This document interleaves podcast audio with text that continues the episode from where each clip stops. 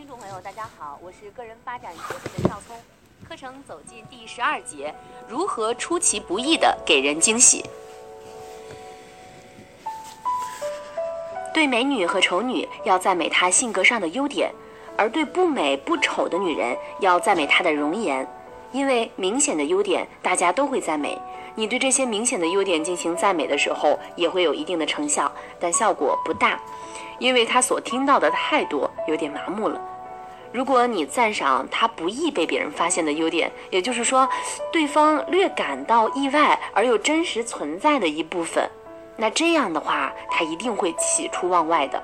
好比忽然间收到了一份珍贵的礼物，惊喜有加，从而慷慨的笑纳。指出对方不易发现的这些缺点，需要你用心的去观察对方，并拥有敏锐的洞察力和良好的语言组织能力。当然，这也说明你的赞美发自内心，是真诚的。而美言加真诚是赞美效果的有力保证。真诚而高效的赞美需要洞察力和创造力。如果你能避开公认的特长，独辟蹊径。给对方以超出其期待的评价，毫无疑问会收到很好的效果。对于一位美丽的姑娘，人们夸赞她的容貌，她自然会高兴。但是如果人们只是赞美她的容貌，即使称赞她沉鱼落雁、闭月羞花、倾国倾城，也不过是老生常谈，不会引发她太大的兴趣。那这个时候，你不妨换一个角度，赞美她的气质高雅、聪明智慧。能歌善舞，或者是琴棋书画等等方面的特长，一定会令她有耳目一新的感觉。夸赞一位在事业上卓有成效的女人有能力、有魄力、有才干，这样的赞美之词他已经听了千百遍了，几乎是不会有任何感觉的。那这个时候呢，如果有一个人有一天对他这样说：“你的眼睛长得好迷人啊！”他一定会喜上眉梢，乐不可支的。赵女士是某大型企业的法人，该企业经营管理的非常的优秀，社会效益和经济效益也都是非常可观的，业内人士都称赞她为铁娘子。有一次，一位记者采访赵女士的时候就说：“董事长，大家都认为你管理精到，我倒是认为你身上更具有传统女性的魅力，也就是善良心细。”听到这番话，赵女士非常的高兴。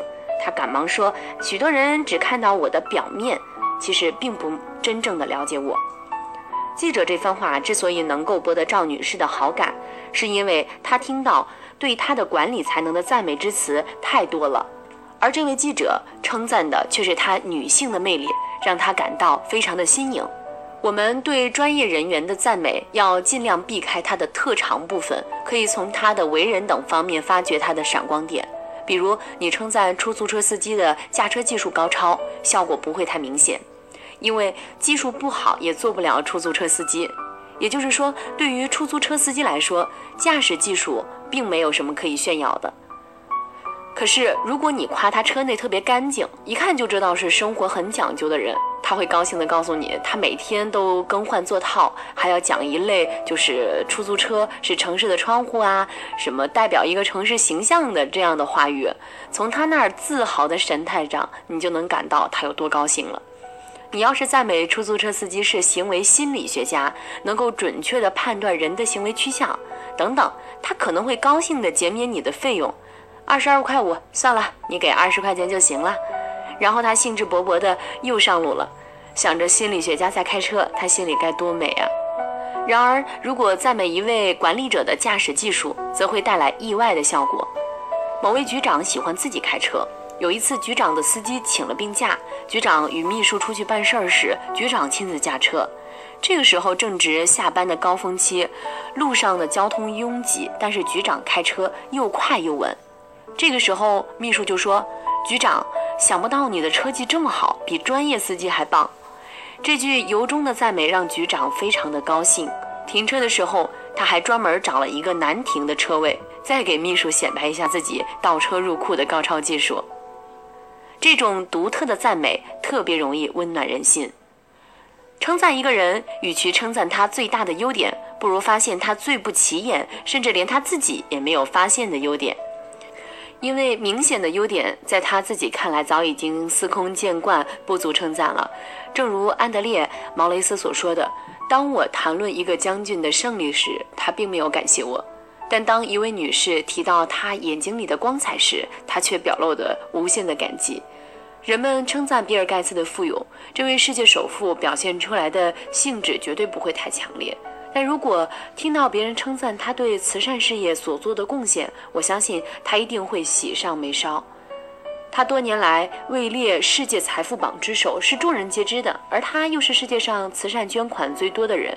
他对慈善事业的关心，只有进一步了解他的人才会知道。所以要尽量去欣赏别人一些不被众人所知的优点，给对方带来一些意外的惊喜。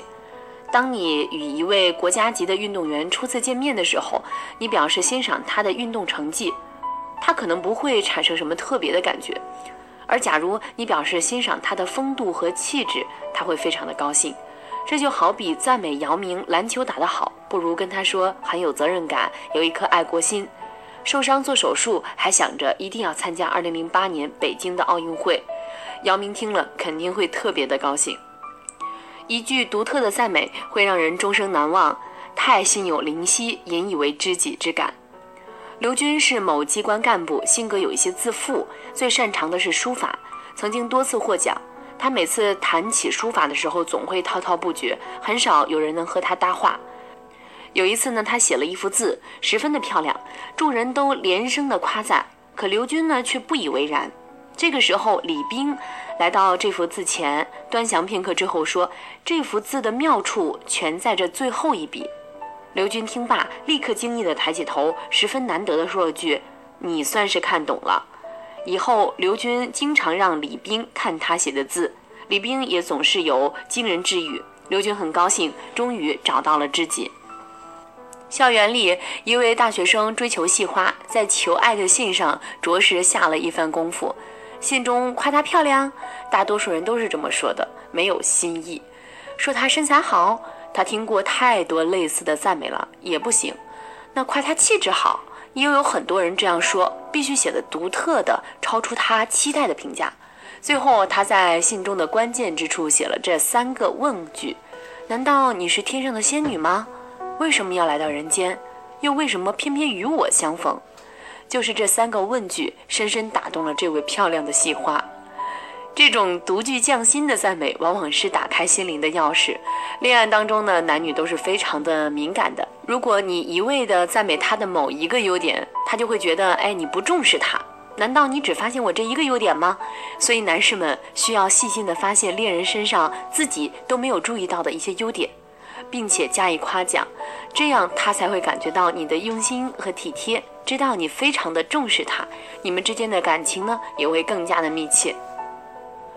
比如夫人要换一部新车，我对她说：“你原来车没开多久，卖也不值钱，干脆留着，将来实行单双号还可以换着开。”她说：“别留了，多留一份财产，多一份操心。”说出如此有哲理的话，我有点吃惊。连忙说：“你可以啊，挺有思想的吗？”爱因斯坦曾经说过：“任何一件财产都是绊脚石。”和你说的差不多。听到有思想以及大科学家爱因斯坦的话，他感到有一些意外。我猜想他的心里肯定已经是乐开了花，要不然晚餐时怎么比平时多了好几个我爱吃的菜呢？要使自己的赞美给对方留下特别深刻的印象，就必须从独特入手。说到容易，做到却很难。它就意味着你要独具慧眼，发现一般人不容易发现的美，这是智慧和真情的具体体现。学员史先生上完课之后，决定马上运用。